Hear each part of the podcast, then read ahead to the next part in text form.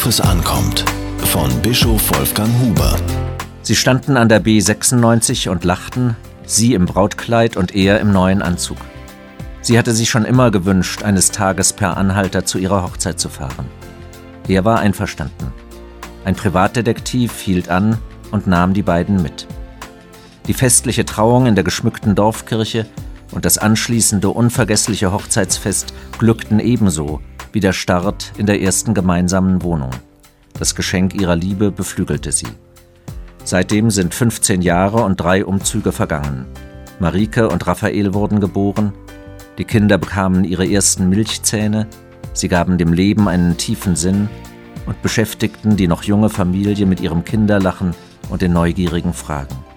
Höhen und Tiefen gehörten zum gemeinsamen Weg. Es gab auch Zeiten der Angst, so zu scheitern wie Freunde, deren Beziehung auseinanderging. Doch immer wieder gelang es, eine gemeinsame Sprache zu finden. Die beiden spürten, dass die Liebe trägt und das gemeinsame Zutrauen zu Gott Halt verleiht.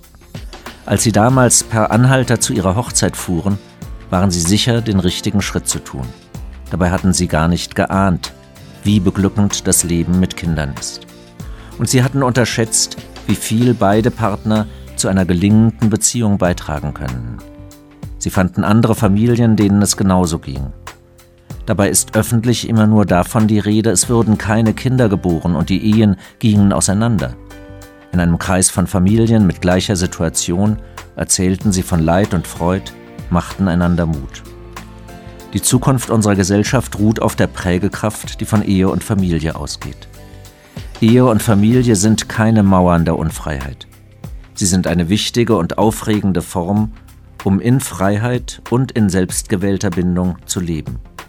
Du sollst nicht Ehe brechen, sagt das sechste Gebot, um diese kostbare Lebensform zu schützen. Frühere Generationen hätten nur davon träumen können, Kinder unter so günstigen Bedingungen aufwachsen zu sehen, wie sie heute in vielen Fällen gegeben sind. Eigentlich haben wir zur Verdrossenheit keinen Grund.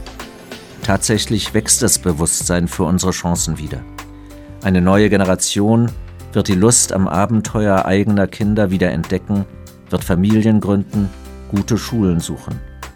Junge Leute erklären, Treue und Familie seien die Werte, nach denen sie sich am meisten sehnen. Ich wünsche Ihnen, dass sich diese Sehnsucht erfüllt. Diese Kolumne erschien in der Berliner Tageszeitung BZ. も